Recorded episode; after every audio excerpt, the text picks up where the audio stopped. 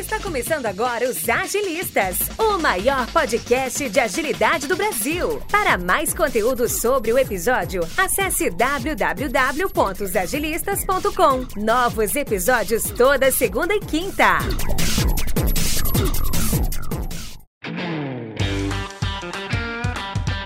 Bom dia, boa tarde, boa noite. Vamos começar mais um episódio dos Agilistas. E hoje a gente está aqui para compartilhar uma experiência muito interessante de adoção do agilismo é, num, num, num, ambiente bastante tradicional, bastante crítico.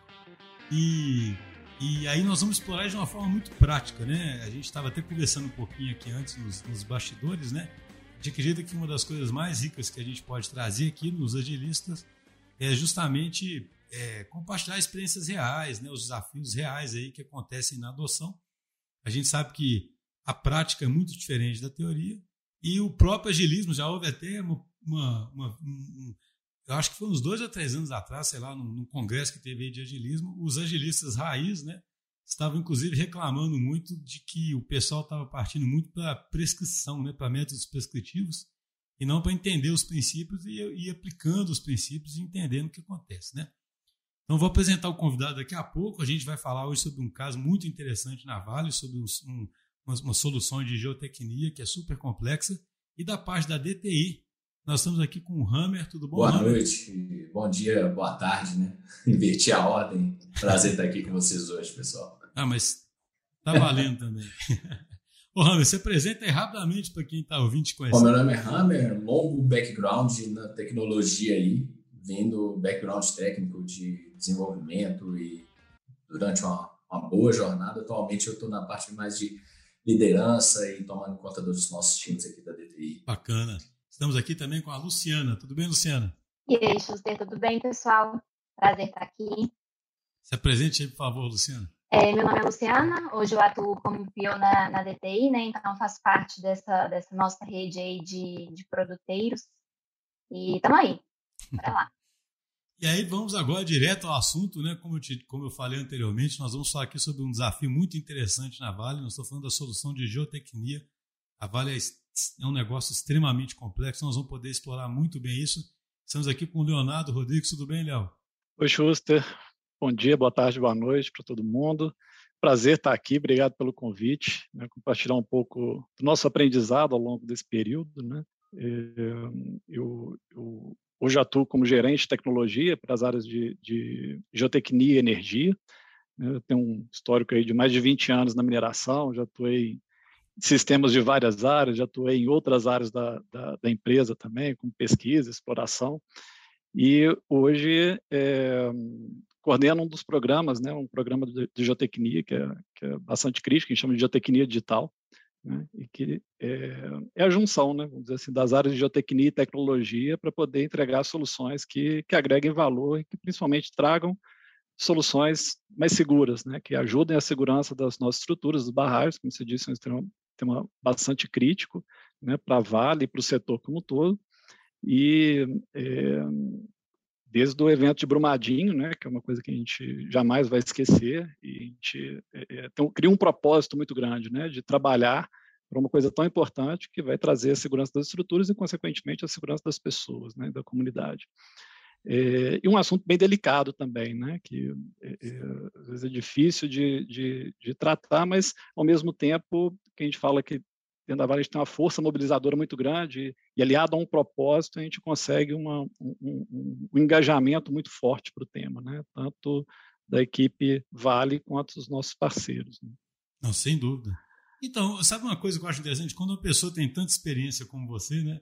Eu acho interessante quando a pessoa conta a história o seguinte: como é que foi essa movimentação para vocês decidirem adotar o ágil num programa dessa complexidade, né? Como é que foi esse, essa história? Eu acho que essa história sempre é muito rica, sabe? É, é, é, legal você começar por essa pergunta, porque é, você já falou algumas vezes aqui no, no, podcast que eu também acompanho, que você é do grupo dos céticos, né? Eu também já, já, já, já estive, aliás, que eu sou desse grupo também, né? E, e continuamos sendo, né? Continuamos sendo, né? Mas é, eu falo assim, o cético não é o, necessariamente o chato que não, que não aceita, mas o que quer ver na prática, né? Quer experimentar.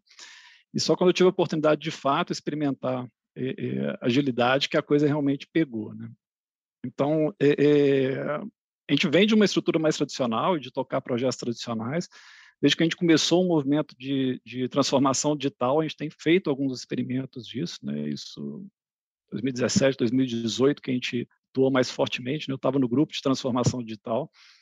É, mas logo depois do, de, de, de Brumadinho, a gente teve que fazer entregas muito rápidas, mas muito rápidas mesmo. Né? E o primeiro exemplo que, vamos dizer assim, nos deu, me deu principalmente um tique, né, uma virada para o assunto, foi quando a gente teve que montar um centro de monitoramento geotécnico, né, que é o CMG, que a gente chama, é, e a gente tinha duas semanas, né? Então, nos termos do Scrum, a gente tinha uma sprint para poder fazer, né? É, e a gente conseguiu fazer, a empresa estava toda mobilizada para o tema, né? então a gente basicamente pegou uma sala de reunião e transformou num centro de monitoramento, uma sala de controle. Né? É, colocamos televisões, colocamos postos de trabalho e os sistemas que a gente já estava construindo, a gente projetou. Então, é, é, de fato, em duas semanas a gente transformou né, uma, que era uma sala de reunião dentro do prédio, normal nosso de operação, ele virou um centro de monitoramento em, em, em na prática, uma semana e meia.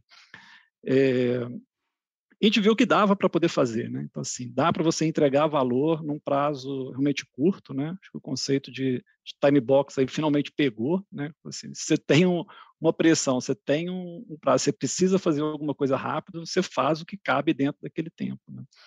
E a partir daí a gente viu que não dava para entregar ou para fazer as soluções de tecnologia no mesmo ritmo, no mesma é, pegada que a gente tinha no passado, né? de fazer um projeto, de planejar, de, de especificar, de detalhar para depois construir.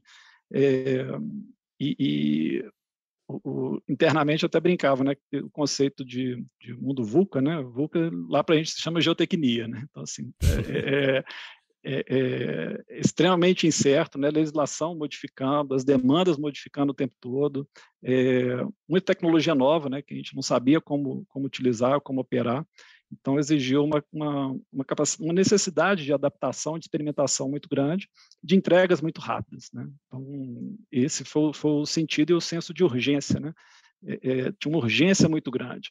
Então, é, a gente vê que no mercado outras empresas fazem isso por outros motivos, né? Você precisa de velocidade para é, competir, né? Para continuar é, vivo dentro do setor, né? Que é extremamente competitivo com, com, com, com, outras empresas.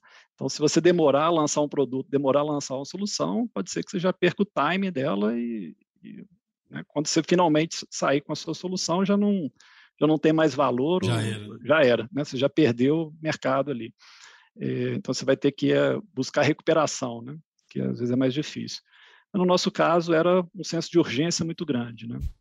Então a gente fez um misto. Tá? É, não foi um, um, os nossos projetos não são todos 100% usando metodologia ágil, métodos ágeis. É, a gente tem um, um, um, mix, né? a gente tem projetos tradicionais também, que a gente também entende que, que entrega valor, né? Tem coisas que a gente tem que planejar muito bem né, antes de executar. É, e, e, e, tem projetos híbridos, né, que às vezes segue, usa algumas ferramentas, né, usa alguns modelos, mas a gente adotou como a gestão desse programa uma gestão ágil. Né? É, esse foi, foi, o principal ponto que a gente trata as rotinas né, como uma espécie de um ágil escalado. Né? Então, toda a gestão desse portfólio de, de programas, né, à medida que ele foi crescendo, ele foi escalando, e a gente adotou isso principalmente pela, pelo senso de urgência, pela necessidade de colaboração, né, pela necessidade de, de entregas frequentes e rápidas, né, e, e que um modelo tradicional não traria. É interessante no seu depoimento, porque todo mundo acho que já sentiu na pele um pouquinho essa questão de quando a mobilização é de fato necessária, as pessoas se juntam e fazem coisas incríveis, né? Assim, a gente às vezes brincou aqui no podcast, né? tem as salas de guerra, né? Você vai, junta, todo mundo sabe, né? Tem um problema sério, você junta todo mundo ali. E, e aí é uma abordagem bem lean, sabe? Porque tá todo mundo trabalhando por fluxo, né? Em vez de estar tá cada um otimizando o seu próprio tempo, né? Ou dentro do seu próprio departamento. Né? Acho que você sentiu foi isso, né? Aquela necessidade de mobilização ali mostrou como que todo mundo mobilizado em torno do mesmo ideal junto ali, colaborando, avança muito rápido e aprende muito rápido. Né? É, falou que em, em, poucos dias todos os silos, as barreiras de repente caíram, né? Então, assim, é, é, esse é o poder de um propósito, né? Então, assim, você tem um propósito único, de repente a empresa inteira se virou a isso, né?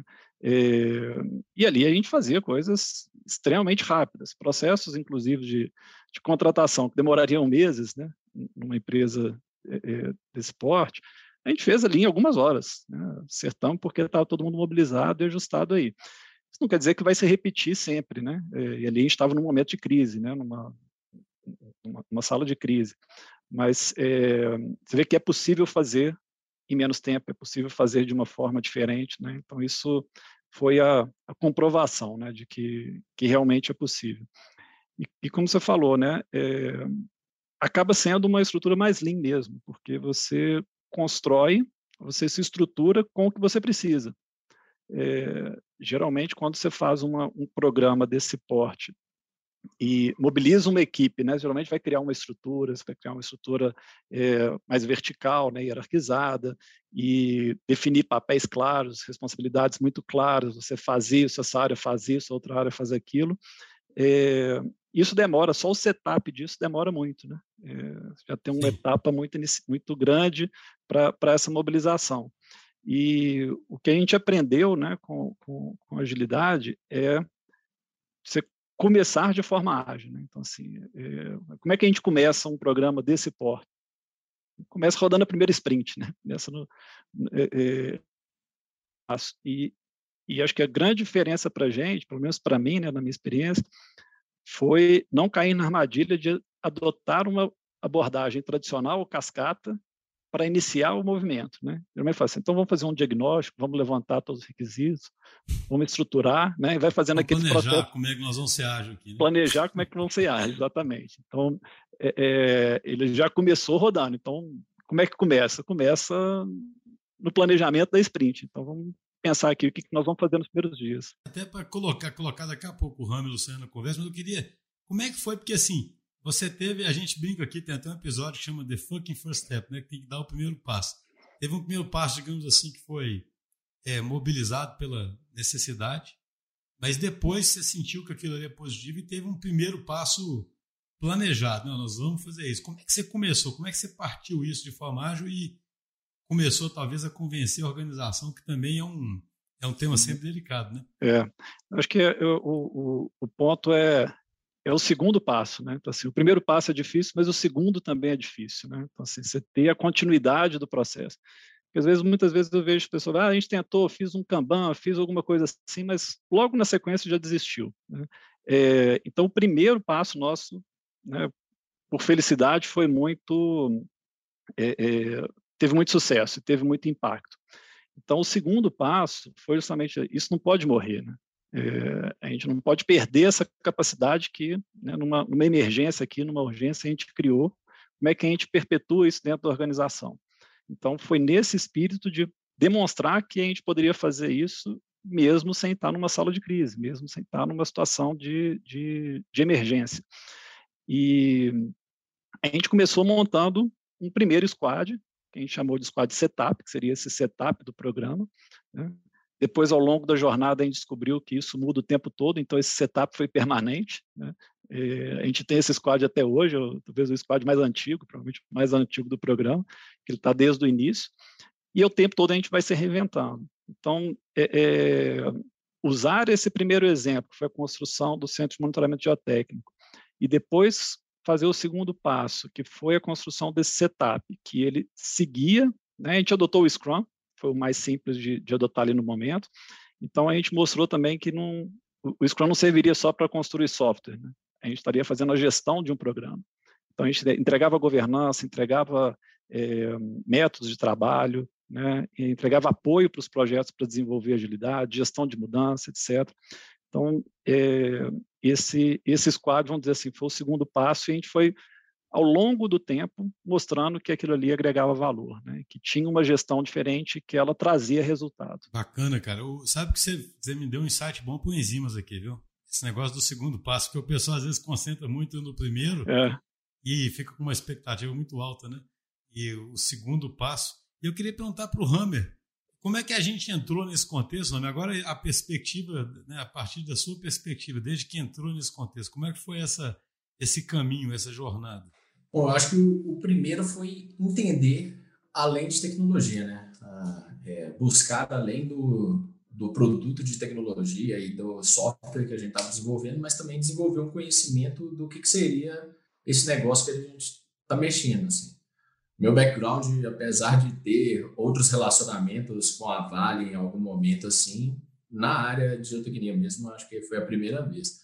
E acho que foi ideal trabalho de assessment que a gente fez também para tentar entender o que, que o negócio queria, sabe? Quais que eram as ambições do negócio. E isso até me, me dá uma pergunta aqui que eu tenho para o Leonardo também, relacionado a isso, e que ele, que ele falou muito bem que no primeiro momento, pela situação, pela crise, as pessoas se uniram muito rápido para resolver o problema. É, e hoje eu ainda vejo as, o business e tecnologia, esse eterno, né, parece que são dois times, mas hoje o, a, o business quer construir a tecnologia. E eu já me deparei com algumas reuniões onde as pessoas falam assim, mas o, a geotecnia que deveria falar qual software a gente precisa. E aí eu queria perguntar para o Léo, assim, como que isso se perpetua até hoje e eles estão interessados em construir juntos, sabe? Eu acho que é uma continuidade desse engajamento e propósito, né? Então, em, em, ao longo desse período, a gente também investiu em, em rediscutir esse propósito, né? Formalizar, né? E, e, tem um trabalho muito grande de gestão de mudança, né? de, de de fazer isso, é, de manter esse engajamento vivo, mas, é, ao mesmo tempo, a gente viu que as próprias pessoas da geotecnia começaram a entender que é, eles estavam passando por um processo de transformação digital também.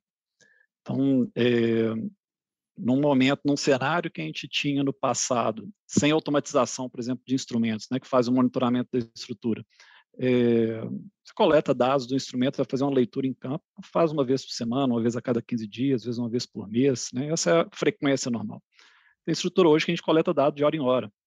Né? Então, assim, o, o, volume de dados também para se trabalhar é muito maior, é muito mais técnico, muito mais tipos de equipamento para poder monitorar.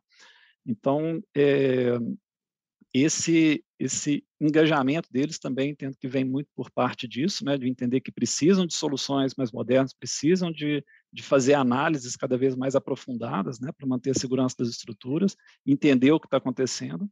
É, e eu acho que o, a forma de trabalho, né, também colabora muito nisso, né, que é uma forma muito mais interativa e muito mais é, é, integrada, né, tecnologia e, e negócio.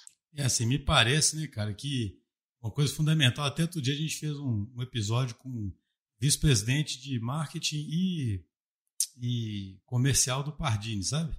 E ele comentou uma coisa que eu achei super interessante, que ele falou assim, cara, o pessoal da, da tecnologia começou a vir falar de negócio comigo.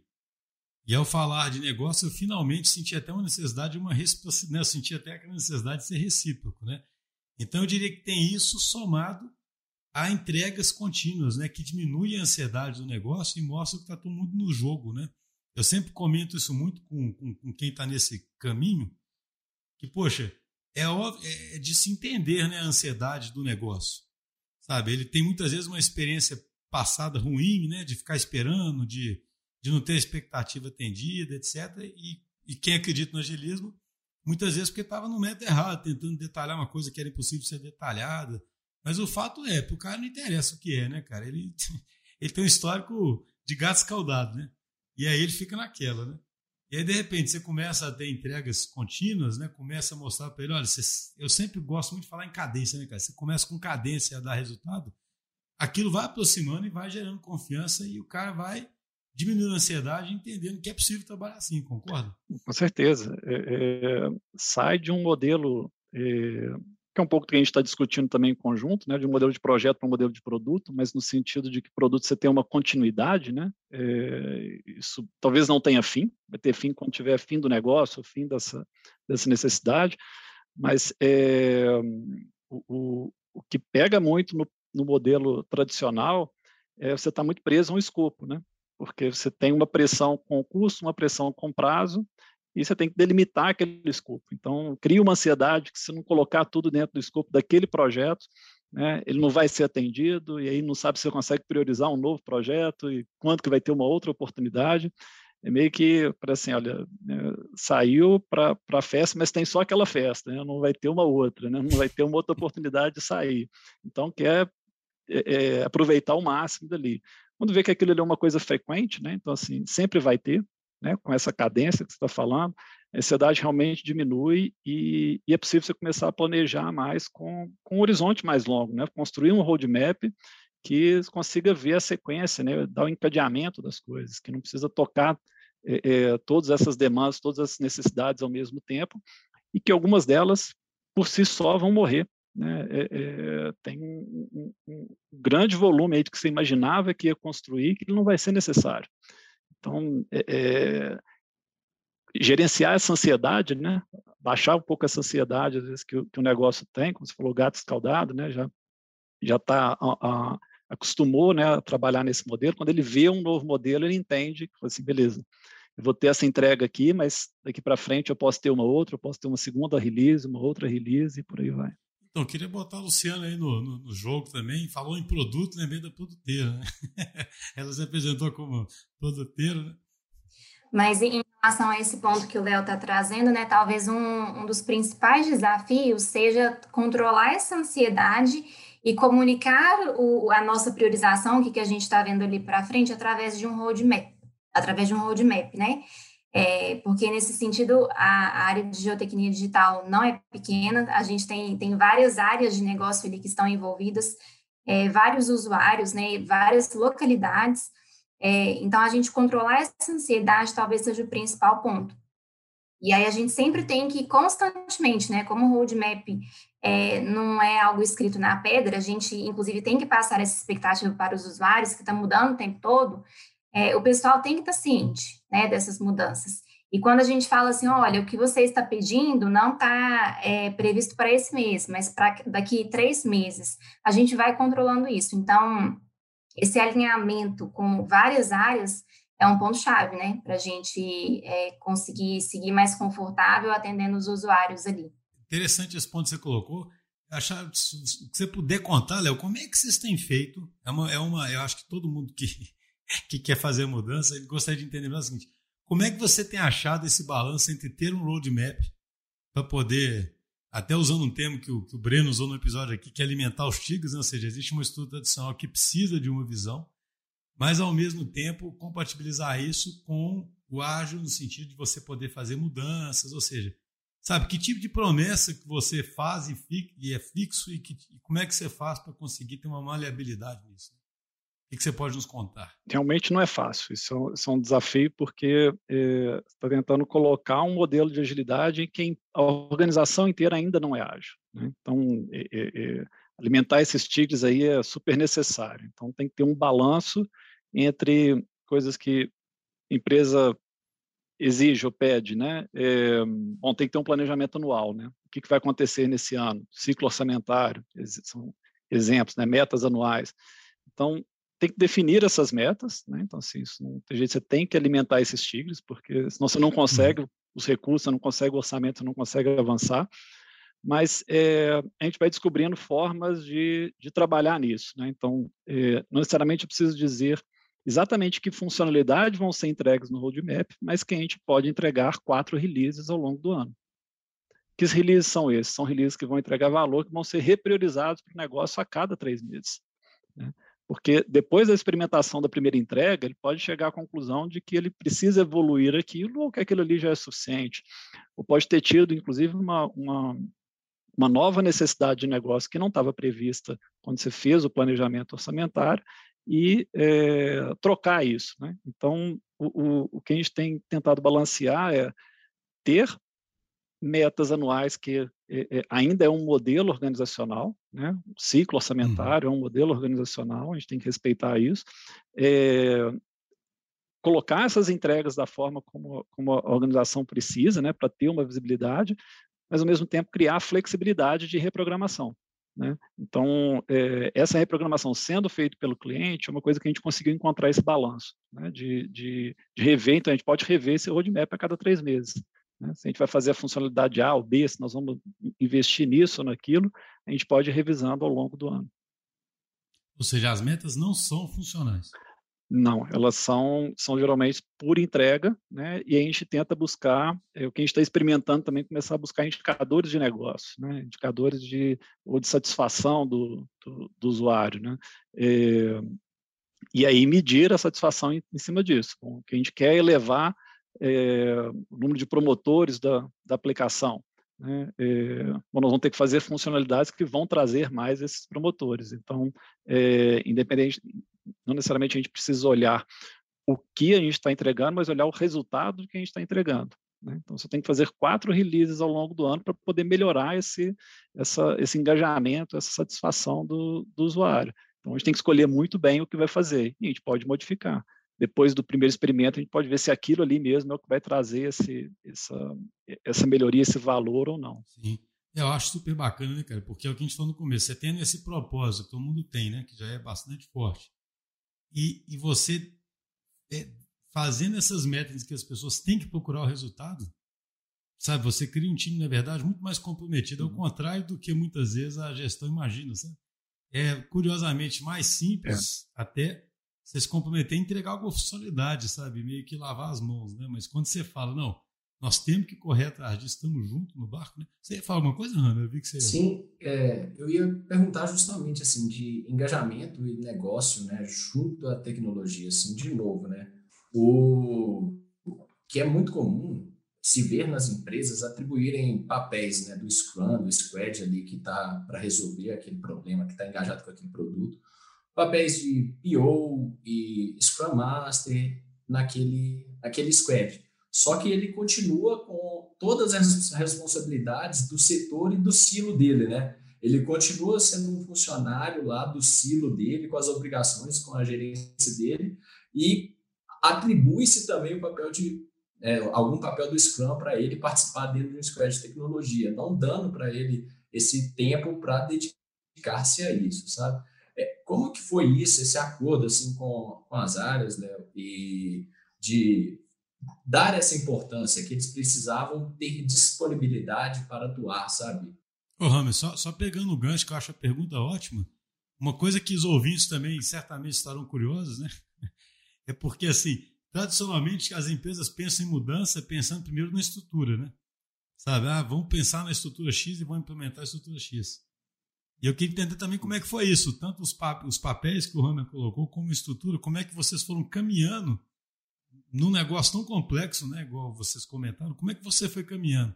Porque a gente costuma falar muito na DTI que tentar pensar na estrutura toda a priori causa uma imobilização, não é difícil. Então, que a própria mudança tem que ser ágil. Como é que é essa? Se você puder contar até um pouquinho sobre o cenário, né? a complexidade, o que, que vocês, como é que vocês estão mais ou menos organizados e, e essa questão dos papéis que o Hammer colocou? Os papéis continuam sendo um desafio, que é muito difícil a gente conseguir uma, ainda é muito difícil a gente conseguir uma dedicação 100%, né? Então, assim, que ele integralmente esteja dedicado àquele papel.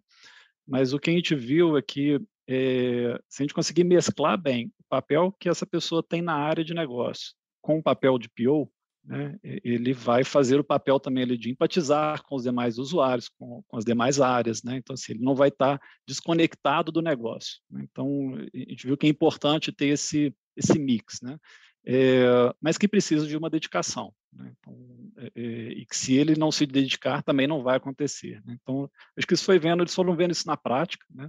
É, nem sempre a gente conseguiu um, um, um PO da área de negócio. Então, teve momentos que a gente colocou um PO de tecnologia para fazer esse papel. A gente tentou treinar um PO, né? Eh, começou, depois não conseguiu evoluir, a gente voltou para o PO de tecnologia. É, a gente adota, às vezes, um PO Shadow né? Um, para fazer esse, esse papel e, e, e, ajudar na inspiração. Mas um, um, um ponto que a gente é, quis fazendo essa transformação é transformar pelo exemplo, né? ser bem walk the talk. Então, esse squad que eu mencionei anteriormente, né, do setup, que é o squad, vamos dizer, de, de governança, de organização, a gente quis fazer ele ser o exemplo, ser o exemplo como inspiração para os demais. Então, eh, teve uma época que eu fazia o papel de PO desse squad, né, e a gente buscava o desenvolvimento do PO. Então, assim, o que, que a gente está fazendo bem e o que, que a gente está fazendo mal. Né? Vamos, vamos, melhorar isso e, e mostrar para os demais como fazer. Né? Então, a gente criou uma chapter de POs. Né? Então, onde os POs se reuniam e a gente trocava experiência. Né? O que, que, é fácil, o que, que é difícil, o que, que é a função do PO, o que não é a função do PO. Né? É, e essa, já entrando na, na, segunda pergunta, né, como é que é essa organização, é, é, a gente viu que ela precisava ser realmente bem fluida, bem orgânica, porque a gente não tinha tempo para parar, né? É, é, a urgência não nos permitia fazer isso, essa, teria essa, essa, essa mobilização que você mencionou, né? e a gente não tinha tempo para poder fazer isso. Então, as coisas já estavam rodando, né? os projetos já estavam acontecendo e a gente precisava organizar isso. Então, ele começou com cinco, passou rapidamente para dez projetos esse programa, depois ele foi tomando uma proporção que a gente viu assim, olha, não dá para a gente acompanhar mais isso tudo, né? Então, assim, eh, eu, na época, exercendo o papel de PO do programa, eu não conseguia acompanhar todas as iniciativas. Eh, e a gente sentiu já a necessidade de escalar. Então, como é que a gente escala, né? Então, vamos pegar os modelos tradicionais, os modelos já conhecidos aí, né, como de tribos. É, mas como é que é? O que, que significa uma tribo para a gente? Assim, não tem muito tempo para pensar, não. Nós temos, já estava em uhum. torno de, chegando a 40 projetos, né?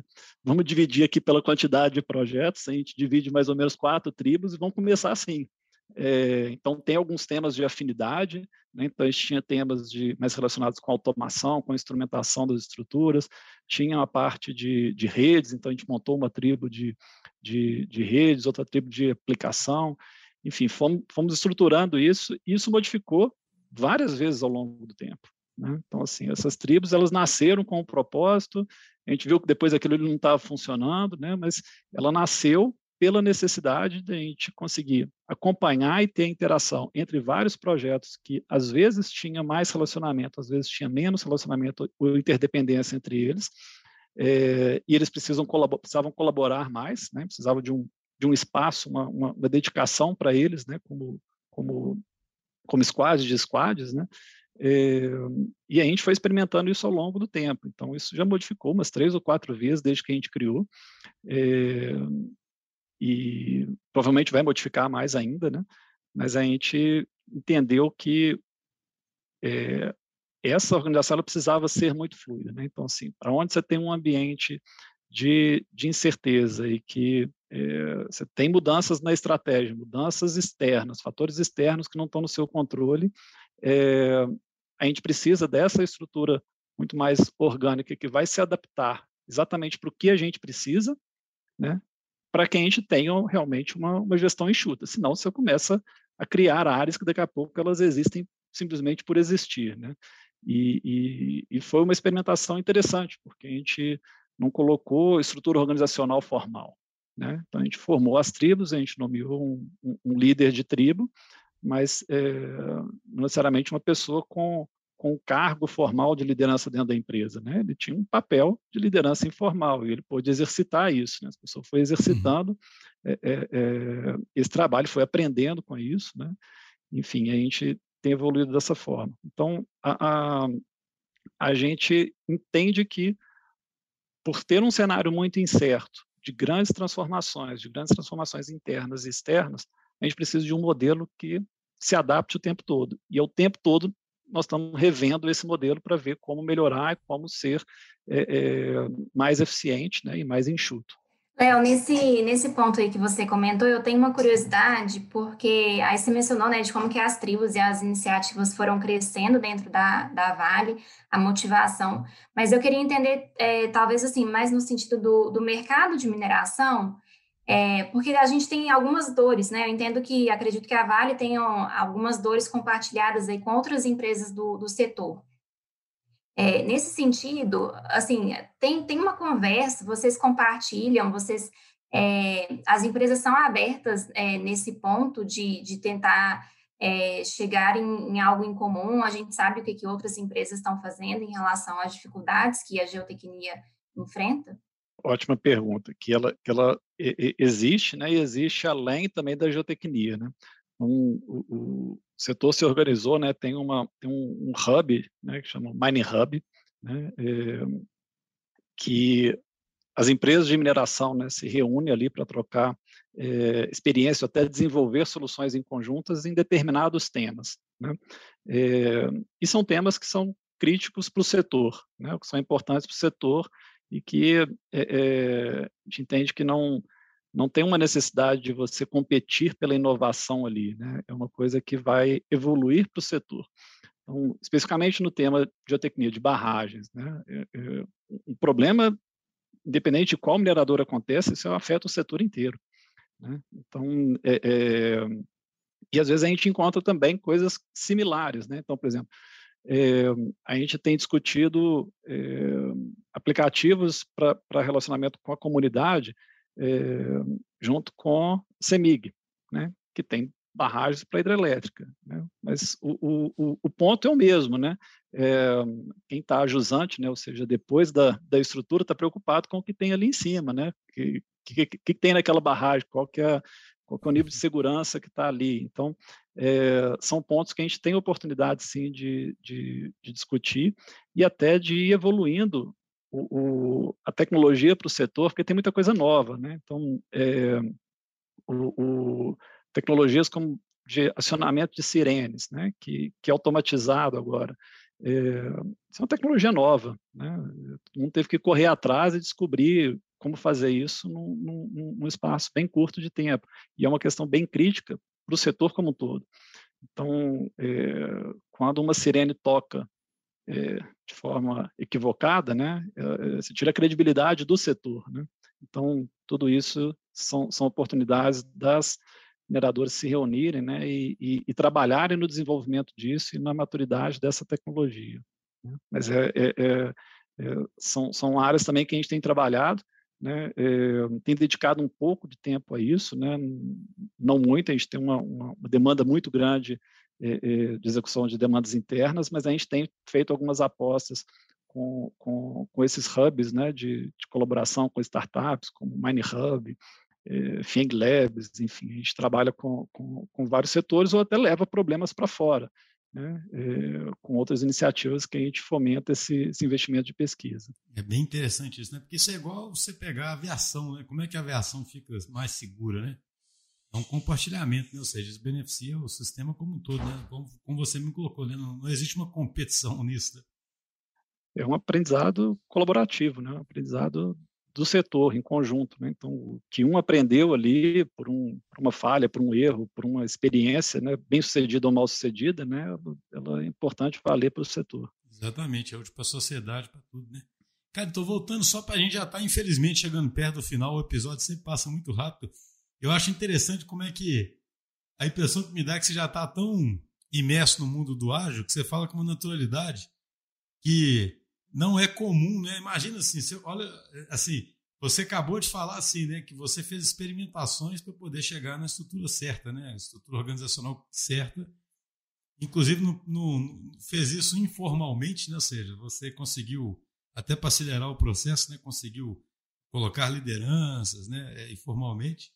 É, eu falo isso por quê? Porque isso é incomum, né? Porque, na verdade, as empresas muitas vezes se pegam estagnadas pensando na estrutura certa e achando que seria um fracasso pensar na estrutura errada, sabe? E é como se fosse uma vergonha, né? Puxa, eu pensei nas quatro tribos tal, depois não era isso, né? E você fala com uma naturalidade muito grande. Poxa, a gente tinha que ter feito quatro, fizemos as tribos, porque a gente viu que precisava fazer as tribos, depois vimos que não era bem essa divisão e, né? e, e assim foi, né? Como é que foi esse processo assim? E, e, e quais lições você foi aprendendo? Você, porque eu acho interessante, né? A gente já fez episódios aqui do podcast, nós contando isso, sabe assim? A gente, por exemplo, tinha uma época que a gente era muito fanático por descentralização. A gente, a, a, a gente acredita que errou em algumas coisas. Aí depois nós voltamos atrás um pouco. Agora nós já estamos ficando fanáticos de novo, sabe? Por descentralização, entendeu? Então, mostrando que isso é um aprendizado contínuo. Que tipo de aprendizado que você foi tendo sobre essa estrutura que seria legal compartilhar aqui? Eu acho que o, o, o principal é, é, existe uma cultura de, de medo ao erro, né? É, você não pode errar e que as decisões são tomadas elas são definitivas, né? É, isso é um mito. Você começa a fazer isso na prática, né? Assim, é, é, é tem o, o, termo que muita gente usa né, que é vamos falhar rápido, né, para aprender com a aprender com a falha. É, eu nem gosto também muito desse termo de falhar rápido, porque falhar nunca é bom, né? Apesar de que tem um aprendizado e tem um, um, um, uma coisa interessante por trás, eu gosto do termo de experimentar. Porque experimentação, ela já está implícito aprendizado, né? É, e, e, teve uma época da minha carreira também trabalhei muito próximo de geólogos, né? Geólogos estão buscando novos depósitos, né? Então, pessoas passam às vezes a vida buscando uma, um, um novo depósito, fazer uma descoberta e às vezes não descobriu, não descobriu nenhum depósito. Como é que as pessoas mantêm a motivação? Né? Então, a resposta que eles me davam foi assim: olha, eu sei exatamente onde não tem. É, ali não é para procurar, eu sei o que não dá certo. Né? É, então, a experimentação ela, ela tem aprendizado, qualquer que seja o seu resultado, positivo ou negativo, você sai com um aprendizado disso. Né? Então, é, é, o que eu acho que, que é, precisa transformar nas organizações é aumentar essa, essa, esse incentivo à experimentação entender que as decisões elas não são definitivas, né? Ela, ela não é firme. Você pode voltar atrás de uma decisão e tudo bem, né? É, então é meio que um, um espírito de Raulzito, né? Uma metamorfose ambulante. Às vezes você muda de opinião o tempo todo, mas você tem que criar aprendizado de cada de cada experimentação, de cada teste e ter clareza do que que aprendeu, né? E, e, e, e de como evoluir em cima disso, né? Porque você não vai acertar todas as vezes. Né? E no começo a gente não tinha a menor ideia de como fazer isso. Né? E, e, e o, o, ponto é assim, às vezes a agilidade, o conceito é muito fácil de aprender, né? de entender, mas é muito difícil de implementar, principalmente quando você tem uma transformação cultural para ser feita. Então, é, você se dá a oportunidade de, de, de experimentar, né? de aprender. É, fala que tem que ser com uma coisa também muito relevante, né? É, é porque se ela for com uma coisa dizer, talvez menos significativa na organização, é, pode se dar o descrédito, né? Ah, Sim. Ah, mas conseguiu fazer isso porque isso aqui é muito pequeno, é muito simples, para coisas complexas não funcionam, né? É, então ela precisa ter uma relevância, né? Precisa ter um, um, um engajamento, um propósito, né? Para é, quebrar esse modelo anterior de trabalho, mas entender que é uma jornada de aprendizado. Né? Agilidade é uma jornada de aprendizado, não é uma jornada de velocidade, né? não é você entregar rápido, entregar uma série, um volume muito grande de coisas muito rápido, mas é aprendendo a cada ciclo. Né? Então, é, é, se num projeto Cascata você demorava um ano para poder ter uma entrega, né? ter o famoso Go Live, aquele Big Bang ali, entregamos, saiu. Né? E o que, que a gente aprendeu desse projeto? Você fazia as lições aprendidas no final do projeto. Se você fizer né, é, de duas semanas, né, você vai ter 24 ciclos de aprendizado ao longo do projeto. Então, você vai ter uma capacidade adaptativa muito maior. Com certeza, você vai estar muito mais maduro no final dessa jornada né, do que no, modelo tradicional. Então, se olhar por esse, por esse, por essa ótica de que são ciclos de aprendizado, né, é, na próxima sprint você já pode decidir outra coisa, né, se aquilo não deu certo. É, não, você vê que está incorporado. Cara, muito bom. Eu achei esse, esse, esse. Acho que esse fechamento é ótimo, porque, sabe o que eu acho curioso? Se alguém hoje for visitar vocês e ver a estrutura que você tem, sabe, como são as tribos e os squads, é, e pedir para você explicar, vai parecer tudo muito. Vai parecer tão adequado e alguém vai ficar pedindo para você explicar como é que você chegou lá. E você não vai saber contar essa história exatamente porque ela é fruto de dois anos, três anos de aprendizado. Eu falo porque às vezes na DT alguém pergunta para mim e fica pensando que eu estou escondendo, né? Eu falo, cara, a gente foi aprendendo, foi emergindo, né?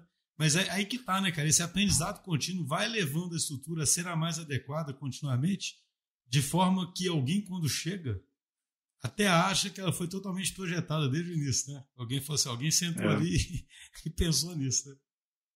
Mas quem viu no começo, né? Tipo assim, no começo nós sofremos, né? No começo a gente não conseguia explicar e quem estava de fora também não conseguia entender. Então, demorou algum tempo para a gente conseguir comunicar isso bem também. Né? Isso também faz parte do aprendizado. Mas, é, com certeza, quem está desde o começo dessa jornada consegue contar essa história, consegue contar a história como se lembra, né? Essa é a forma do que eu lembrei aqui, né? Mas, é, com certeza, tem muito aprendizado, tem muita, é muita transformação ao longo dessa jornada. Eu acho interessante também como que foi a mudança, né, para passar, é, que hoje as tribos olham para objetivos de grupos, né, objetivos pensando no produto, objetivos de um, um grande grupo de trabalho e não mais objetivos, metas individuais, assim, como que foi essa articulação, né, e pensar assim, aquela eterna pulga atrás da orelha da observabilidade, né, será que o cara realmente está rendendo e entregando tudo que poderia. É, algum momento vocês passaram por isso, Léo, que eu acho que é importantíssimo falar assim.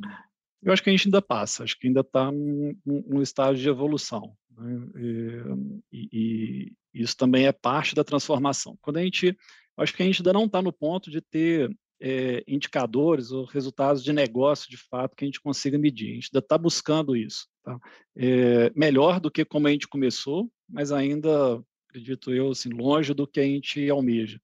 É, mas esse, esse é um, um, ponto fundamental, quando a gente consegue colocar esses objetivos em comuns. Né? E é, quando a gente tira, às vezes, um vocabulário que a gente usa muito em, em TI, em tecnologia, né? é, de métricas ou de, de, de, resultados, como fazer go live, fazer entrega, fazer deploy, mas de resultados que, que refletem o negócio, né, é, só consegue se enxergar ali né, e não vai querer ter um outro resultado. Né? Então, assim, orientar todo mundo para o mesmo, mesmo objetivo é crucial. Mas é, talvez para alguns negócios, para algumas atividades sejam mais simples, é, também tem um, tem um outro programa que, que, que gerencio que, que é, é, de eficiência energética, né? A gente acabou conseguindo construir indicadores até mais claros e mais óbvios para isso. Da geotecnia tem sido mais difícil, mas sempre que a gente consegue, pelo menos colocar nesse rumo, ela, ela melhora significativamente. Excelente, assim, como eu disse, infelizmente estamos chegando no final. Acho que foi muito, muito rico eu tenho, imagino, imagino onde vocês vão chegar. Já tem que marcar um episódio né, no futuro, porque esse aprendizado contínuo para mim é incrível, né? Se hoje você falar, a gente ainda pode é, melhorar, por exemplo, né, o, seguir metas de negócio, imagina com esse, com esse aprendizado contínuo como vai estar isso daqui uns tempos, né? Como vai estar isso no futuro, né? Porque eu sempre falo isso, às vezes você chega lá, vê um grande time e quando você vai ver, poxa, a, a, a, não tem mágica. A mágica é que aquele time está aprendendo há muito tempo, né, cara? Está aprendendo de forma real, está enfrentando a realidade, está fazendo análises críticas sinceras, os membros estão se completando e aqueles times todos juntos vão aprendendo continuamente. Né? Acho que a gente viu aqui um, um exemplo e acho super legal porque é uma das empresas, uma empresa gigante, né? uma operação complexa, um desafio delicado e crítico e, e, e a gente vê que dá para usar o ágil e que o ágil é a, é a melhor aposta justamente porque ele garante esse aprendizado rápido. Então, queria agradecer muito por você compartilhar tudo isso com, com, com os ouvintes aqui, Léo, e espero que no futuro a gente possa fazer outro episódio para contar o, o, progresso dessa história toda. Certeza, vamos sim. Fico muito feliz pelo convite, agradeço aí é, a todos e vamos marcar o próximo. Isso aí. Ramer, Luciana, muito obrigado. Primeira participação de muitas, eu espero. Isso aí, obrigado. Obrigado, Léo. Obrigado, obrigado, Ramer. Obrigado, Luciana. Obrigado, pessoal. Obrigado, Schuster. Abração.